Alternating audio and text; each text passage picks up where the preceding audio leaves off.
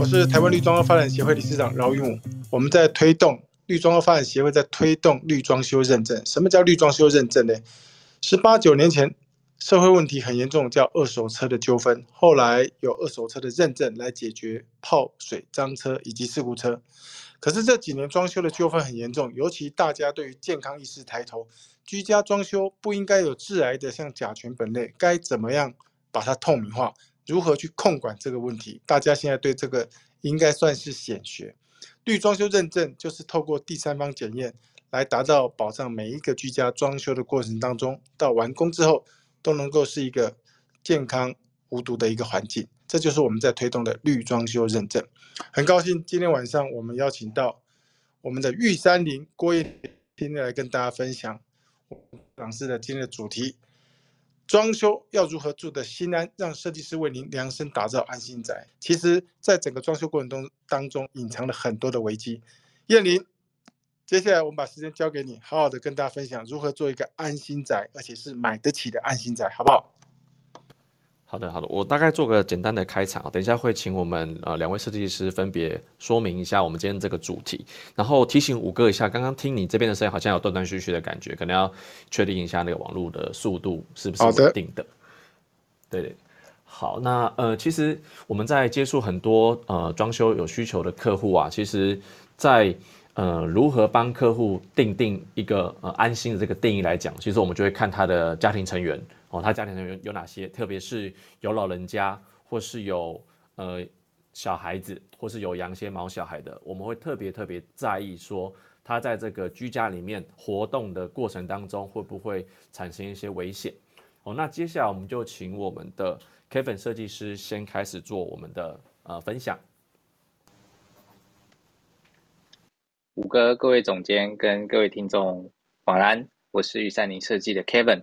玉三零是致力于进化服务方式的新创公司，专注在资讯化的沟通跟服务流程，说你听得懂的专业，画你看得懂的图，说给你想得到的品质。玉三零跟绿装修一样，想把健康装修的观念带给各位消费者。其实刚才我们的总监呢，有跟大家先就是开开个场了。其实，在装修的过程中呢，大家会比较在意说，哦，可能在风格上啊，或者是说在收纳上啊。就是要把居住的空间装修的美轮美奂之外呢，其实呢，诶，我们今天讨论主题是我们更要注重的是居住环境的安全以及实用性啊。毕竟啊，在装装修这个完工之后，我们通常都会住可能十五二十年之后才会有一个下一次的大装修啊。那这这个十五年到二十年之间呢，其实要纳入的东西蛮多，并不是现阶段，也也许有可能未来会要规划。可能长亲房啊，或是诶有小朋友要长大，那长大的过程中可能要分诶小朋友啊，读国小、读国高中之后的生活可能又有一点不太一样，所以在呃装修的过程中呢，要就是评估这些阶段，不然就会影响到所谓的居住品质啊，也会让荷包大大缩水。然后呢，我们。请各位听众也可以点那个上方这个连接，可以连到我们的这个 Instagram 里面，会有我们做的懒人包来介绍说我们今天大概讲的这个主题的内容。首先，第一个部分我要分享的是，呃，玄关呢可能可以可以符合无障碍的一个设计啊，可以采用直铺式的地坪啊，避免因为高低差而跌倒造成的这个风险。那这个无障碍空间的法规也有规定一些可能相关的坡坡度啊、缓坡设计啊，在进入各个空间里面，万一担心说，呃，这个卫浴空间说要做门槛，那其实也有这种所谓的活动式的，就是当你有需要的时候，会加在那个地板上，方便这个卫浴空间的这个进出。然后呢，也要配合所谓的轮椅啊。有一些空间至少要预留一百五十公分的这个回回旋直径的空间，那在走道呢也要符合轮椅九十公分宽的，方便进出。再说玄关附近啊，要结合鞋柜，可以搭配这个穿鞋椅的设计啊，方便说这个，呃每个家庭成员的一些使用，让这个可能高龄者啊或是幼幼童可以有一个舒适安全的换鞋区域。再呢，因为就是居住的空间嘛。所以建议在那个地坪上使用指滑的材质，可以建议说可以选择半抛的瓷砖或是手刮纹的木地板混合使用，不仅呢可以有一个这个指滑特性呢，也可以借由不同的材质、视觉差异来区隔不同的空间。那另外呢，有现在科技越来越进步，大家知道，在印刷技术上，瓷砖呢也可以研已经有研发出可能遇水反而更止滑的功功能啊，它有一些特殊的涂料，在就碰到水之后，瞬间会有一个吸盘的效应，增加摩擦力。那这个部分呢，除了在卫浴空间之外呢，也可以建议用在厨房，因为难免厨房也是会有一个汤汤水水，在上菜做菜的过程中，洗菜的过程中我会造成地板湿滑，那也可能是造成家庭成员呢不小心滑倒而受伤的一个地方。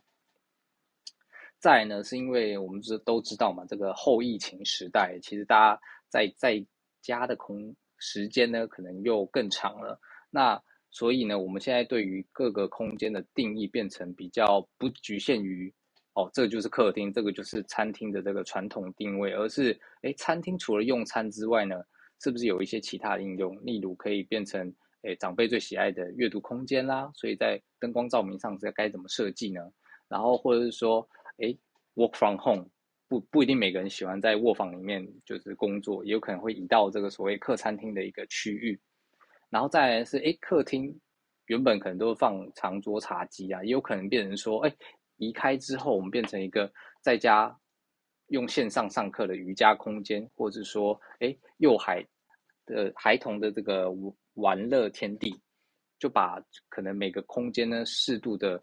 流的充足的采光，还有很好的通风，不论是要进行用餐啊，或者是阅读以及工作，都可以让每位家庭成员进行享有。专属的热火空间，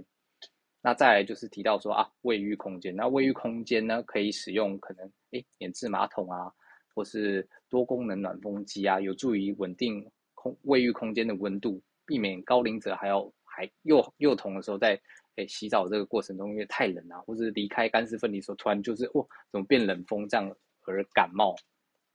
以及呢就是在灌洗的过程中，为了避免。滑倒嘛，除了刚才提到的说，呃，特殊就是比较止滑的瓷砖啊之外，也可以加装各式的一些扶手。然后还有呢，我们现在在那个呃有在做这个设计过程，刚好有客户就提到，哎，其实现在可以添购说淋浴的座椅啊，以及说可能有开开门式的浴缸，或者说在呃淋浴拉门的这个过程，开关门可以做五选选用特殊五金，避免可能。有人在里面晕倒了之后，你门只有单开，是打不开那个门的。建议这个五金是可以双开的。以上是我的介绍，接着由 Bobo 进行下一下一棒的介绍哦。OK，那个谢谢吴哥跟那个 Kevin 刚刚的说明。那我们刚刚 Kevin 设计师有提到这个无障碍的设计啊，纸滑材质啊，然后因为现在疫情时代有这个复合空间的这个需功能需求啊，还有卫浴的这个安全的这个。四大项目，那这个我现在要来补充一些这个实际的情境。那我以下主要就分为四个项目来说明。第一项是这个健康装修。那在这个后疫情的时代，大家开始重视健康跟安全的生活。那设计师在初期的时候就需要考虑，例如说会不会有老人跟小孩，或者未来几年是否会有这个新生儿，以及需要接来同住的父母。那我们现在发现，装修不再会是单纯的解决造型啊、收纳跟采光这些问题，那会有面临一些新的挑战。然后根据我自己近期的观察，就是科技公司为了节省昂贵的租金，像过去有些科技公司会租在那个台北市的最精华地段新一区那里，那我们现在节省的租金会用来聘请就是薪水技术更高的人才，那居家工作会慢慢变成常态。那这时候，如果家里有老人、小孩，然后还需要一个长时间在家工作的人，那设计师要如何兼顾这个家人的健康与工作互不干扰？这会是一个这个全新的挑战。对，那过去我们在几次的这个呃 Clubhouse 中都有稍微谈过这个部分，那就是这个健康装修会越来越重要。那第二项是这个活动空间，那。有小孩啊，就会需要有这个活动的空间，这是这个很多新手的父母都都能够明白的。因为如果能够适当的消耗他们的体力，就可能可以训练他们准时就寝。但是通常设计师在满足这个所有家人的基本需求以后，就很难有多余的这个活动空间的设计。所以就是在建议在设计的初期就一定要优先把这件这个需求纳入考量。然后我最近在画这个设计图的时候，我都喜欢用这个两张小边机来取代这个茶几。那首先就是没有茶几，那小孩就会多一块空地可以跑跳可以爬。然后这个两张小边机呢，比茶几好用，因为它可以吃饭，也可以拿来使用笔记型电脑，不管是要工作或上网。那我们发现，在这个实际装修的时候，常会遇到业主他们想要把这个卧室的这个塞满柜子，甚至可能还也会希望把客厅塞满高柜。那这边给大家一个这个小小的观念，就是即使我们整个空间都用健康建材，但是过量的装修还是会导致。空气中的有毒物质超标，所以我们这些绿设计师都会建议屋主要做这个适量的装修，这样。然后第三项是这个空间的安全，空间安全。我们这边我在这里条列了大概十点。那第一点就是这个低楼层对于老人、小孩、妈妈比较友善。那如果你是在高楼层的用户，那窗户就必须做好这个防护开关，然后阳台要加这个隐形铁窗。我好像前天有看到这个小孩落下的新闻。那公寓顶楼最好是要有电梯。那我最近有做一个老屋翻修的案子，那我发现这些住户们很聪明，他们利用这个房子原本中间的天井来改造成一座电梯，然后去申请政府的补助，并且成功的拿到补助金。那我两个月前刚好有进去做一些简单的维维运，那我发现电梯已经做好，非常快，很厉害。然后再来第二点是这个家中有小孩啊，家具就要尽量避免这个九十度的直角，那柜体的这个尖角也尽量要把它修成圆角。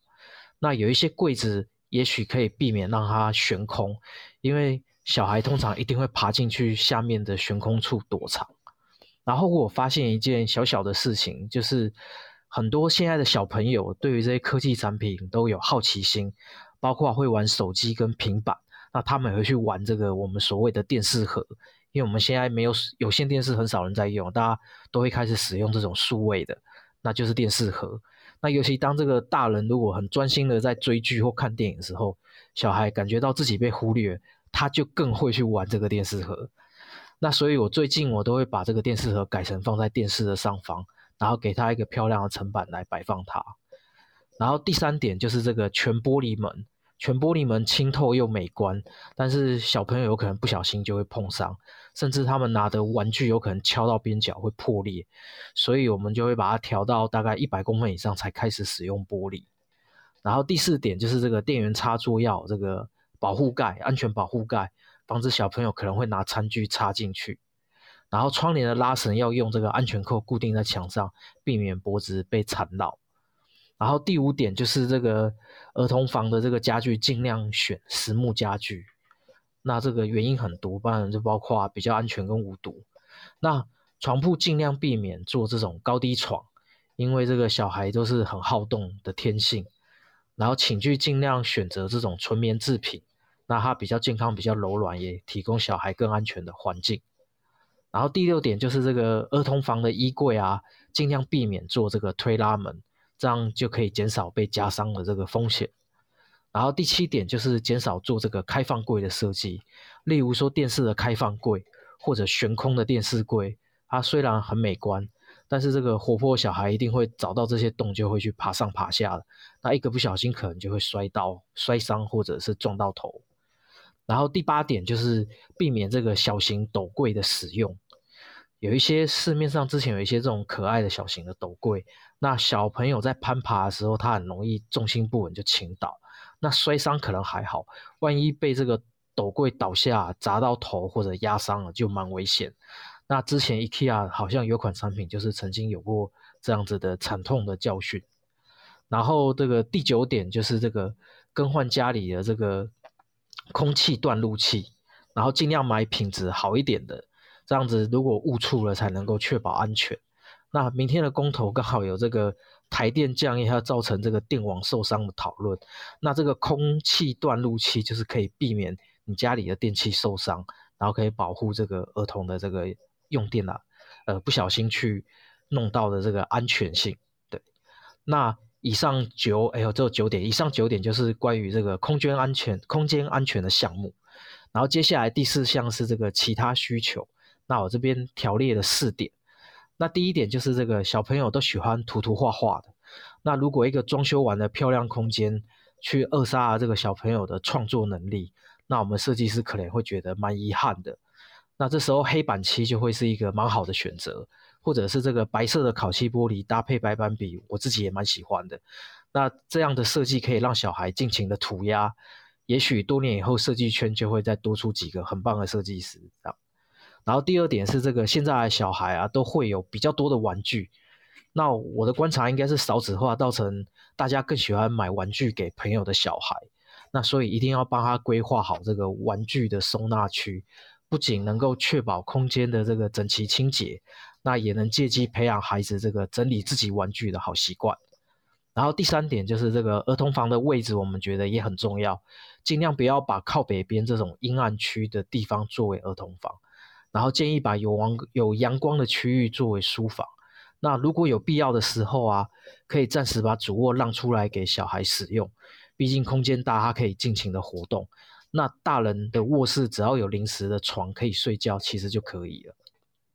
然后第四点是这个近期啊，有许多家庭会选择就是在空间刻意的强制不放电视。那主要是想要避免这个小朋友去接触这些资讯化的产品。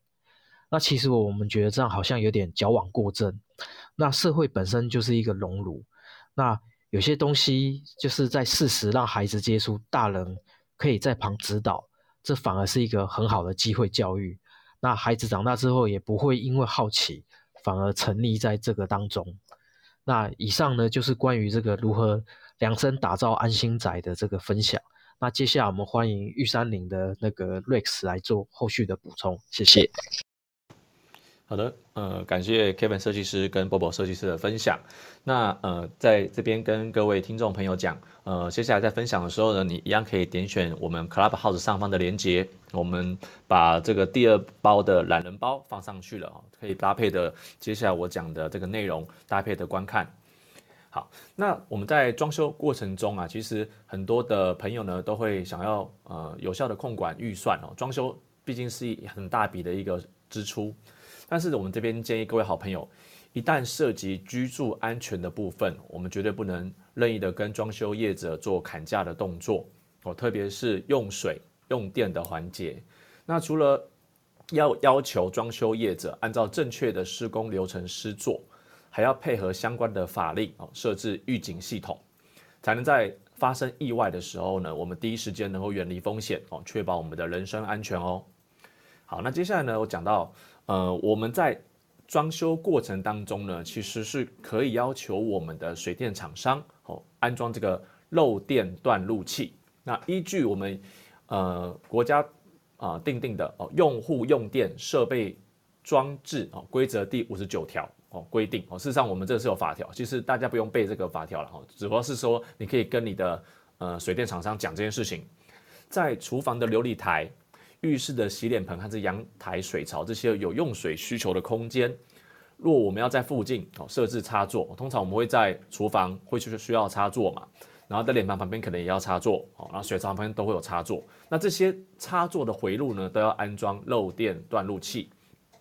那可能目前哦，在业界还是有一些少数业者会将一般的无龙丝开关跟漏电断路器啊鱼目混珠哦，这所以在施工前呢，就要跟水电师傅沟通好施工程序及用料的等级哦，才能确保居家用电安全。那再来是大家现在应该都知道的哦，就是我们要安装火警的警报器。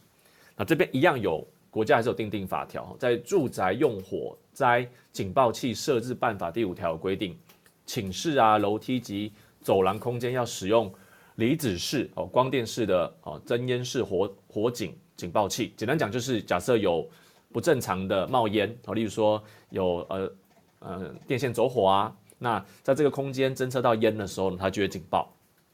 那通常我们在厨房会炒菜，对不对？炒菜会有烟嘛，所以我们在厨房就不能用这个增烟式的火灾警报器，我们要改用增温式的哦。它是侦测到温度哦提升的哦到一个温度可能六十度、七十度异常的情况下，它才会警报哦。所以大家要记得，我们一般空间是用增烟式，那在厨房是要用增温式的。哦，另外，其实我们在买，如果你是买新房子哦，最近房市很热嘛，我刚刚五哥有特别强调，新成屋通常都会有安装火警自动警报装置哦，搭配我们的洒水装置，所以这部分你就可以不用再安装了火警警报器了哦。但是你要特别记得，如果你是购买中古屋或是老屋的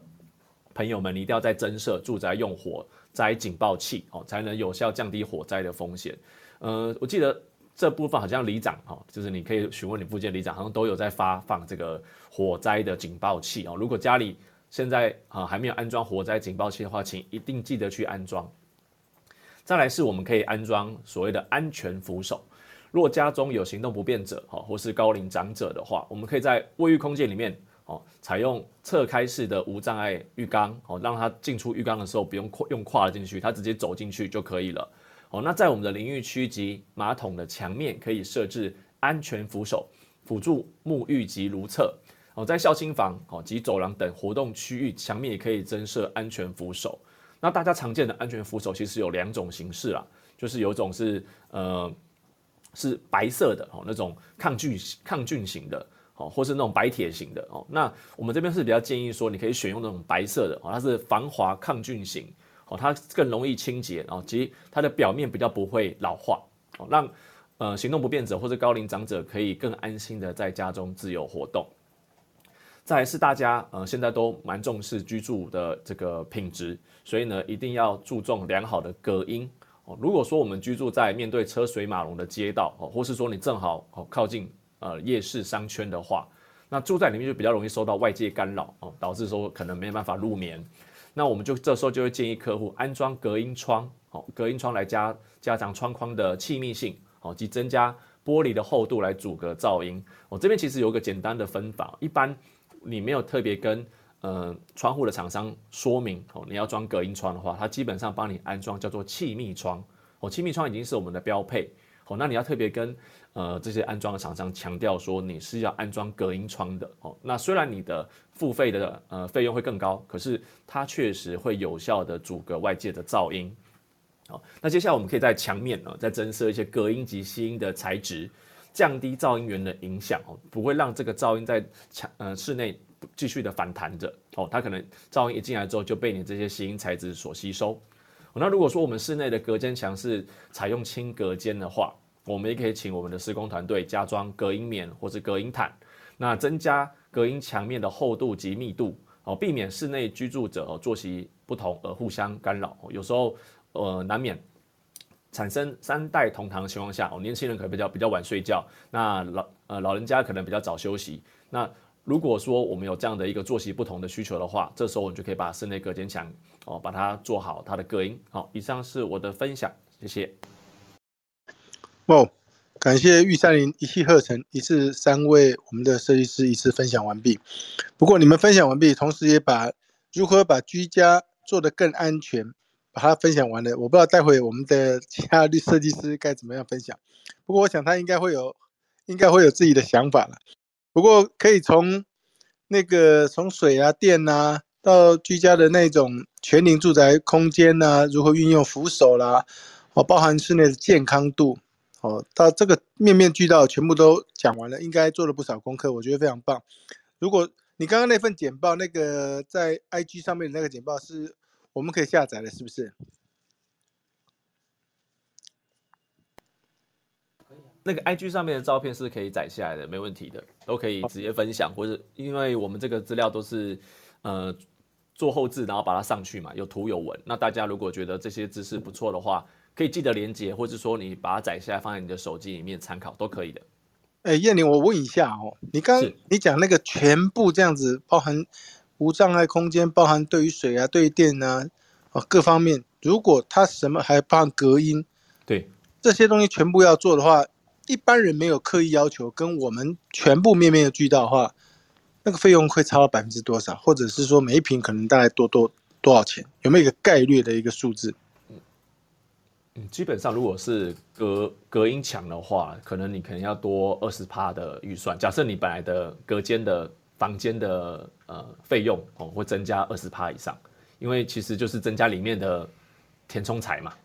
大概是这样你子。你所谓的二十趴是指的就是那种隔音那个东西，隔音装要做隔音的话多二十趴，不是整个装潢预算多二十趴。对对对对对，是只有单单项的单项的费用。对，假设你今天就是做孝亲房跟客厅这中间这个隔间墙的这个墙面的费用，去增加二十帕。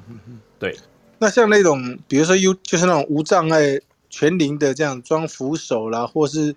哦那个刚刚有 Bobo 还有 Kevin 有提到，就是说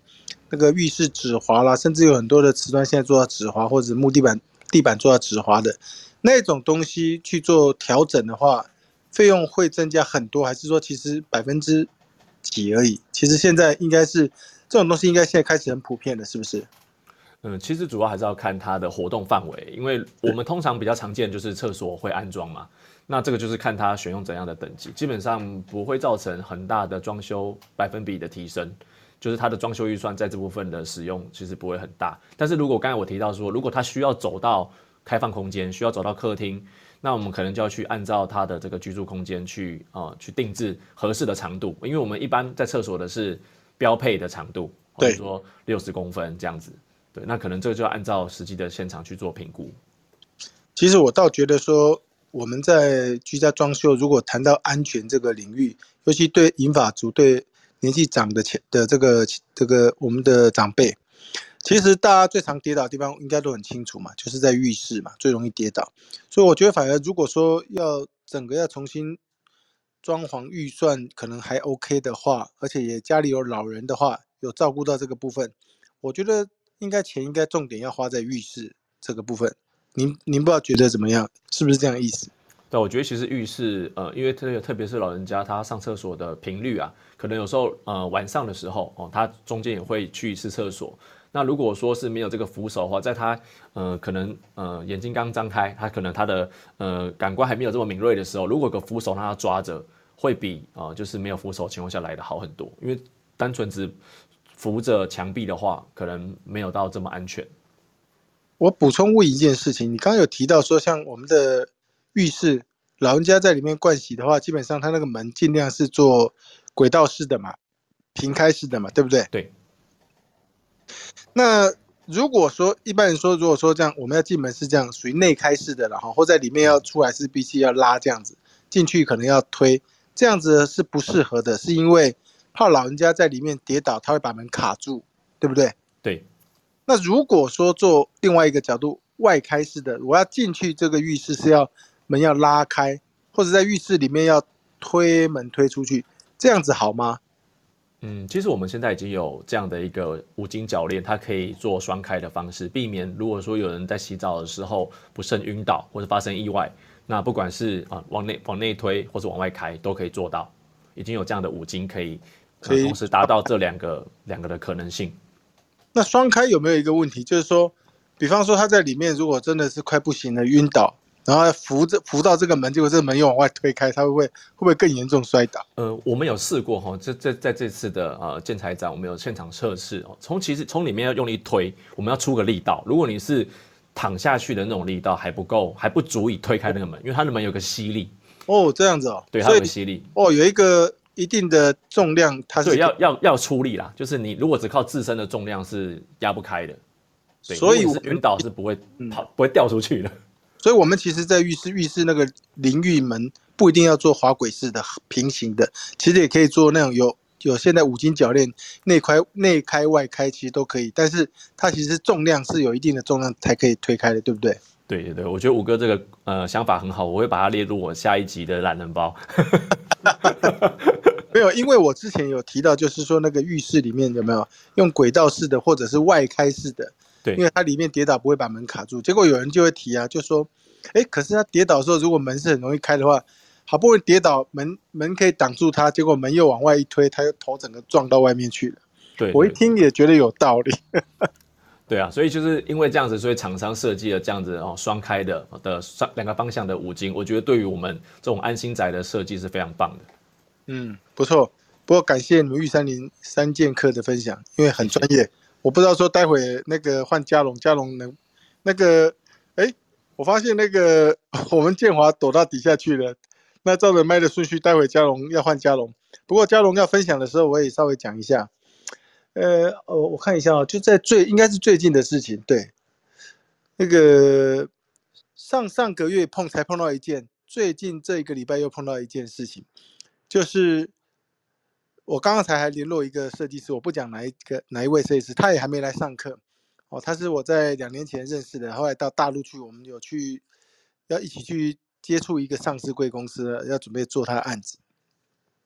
那这一位设计师明天后天会来文化大学上课，上绿装修认证的课程。他为什么会来上课？上个礼拜天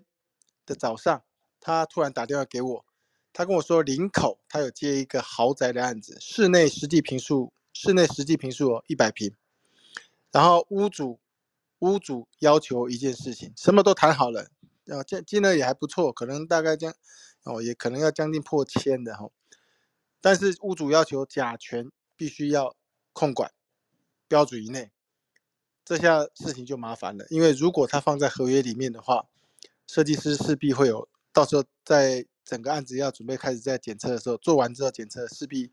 势必会有一些有可能超标的问题，但是也有可能过关了。可是他为了避开这问题，他想到两年前认识我，他打电话给我，他说可不可以麻烦我帮他们试算。然后麻烦我帮他们有一些重要的建材，可不可以稍微检测一下？然后用先行试算这些空间材料下去之后，有没有可能哪个空间会超标？因为我想你们都知道，绿装修认证厉害的地方就是在于，我们可以先透过试算，你把材料设定后就先试算，会不会超标就可以先知道。结果我就跟他说，两年前请他来上课，他都不来上课，那现在请我们帮他算。我说我可以免费帮你做这些事，如果可以的话，下个礼拜你来上课。刚才联络他，他明天就会来报名上课。我说，与其你让我来教你，来帮你怎么样去试算算这个一百平的空间会不会毒性会不会超标，不如你自己上一次两天的课程，上完永远跟在你身边，不是很好吗？哦，所以他后他后来就决定明天来报名上课。像这样子的客人，在十年前没有。我在我在去年，我听到在五年前中越有一个客人要求写甲醛不可以超过多少，光今年我就听到我自己个人就听到有三个案子，设计师对这个很困扰，就是屋主要求居家装修完毕，毒性会致癌的东西要被控管，而且要写在合约里面。这是我自己听到的，我不知道明年后年会有多少消费者开始知道这件事，多少消费者开始要求他的室内装修。居家里面装修完毕后，在合约上明定，那致癌的甲醛本类不可以超过多少？如果越来越多，我只能说恭喜我们的绿色医师，因为你们有能力可以做到这一点。好的，今天晚上装修这档事到这边告一段落，谢谢各位今天晚上参加，拜拜喽。